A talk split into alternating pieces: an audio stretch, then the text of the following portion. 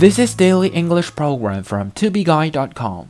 The phrase for today is take a nap and take a snooze.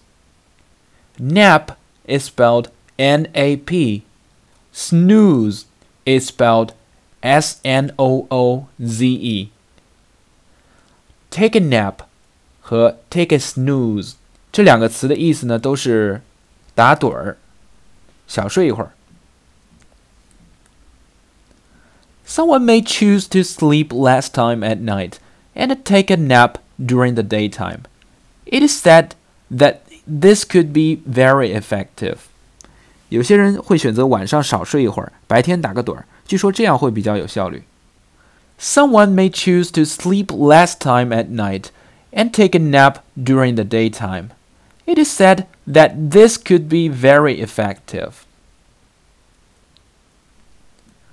My old uncle likes to take a snooze in his favorite chair after he comes home from work. 买大，我大伯喜欢在下班回家后坐在他最喜欢的椅子上小睡片刻。My old uncle likes to take a snooze in his favorite chair after he comes home from work. There is a very good feature in the iPhone, and that is the alarm. For example, uh, when it's 6 o'clock in the morning and your alarm is on, you will suddenly hear about this sound. And there is a button called snooze. You can tap this button and it will allow you to take a snooze for another 5 minutes. And after that, it will, yes, alert again.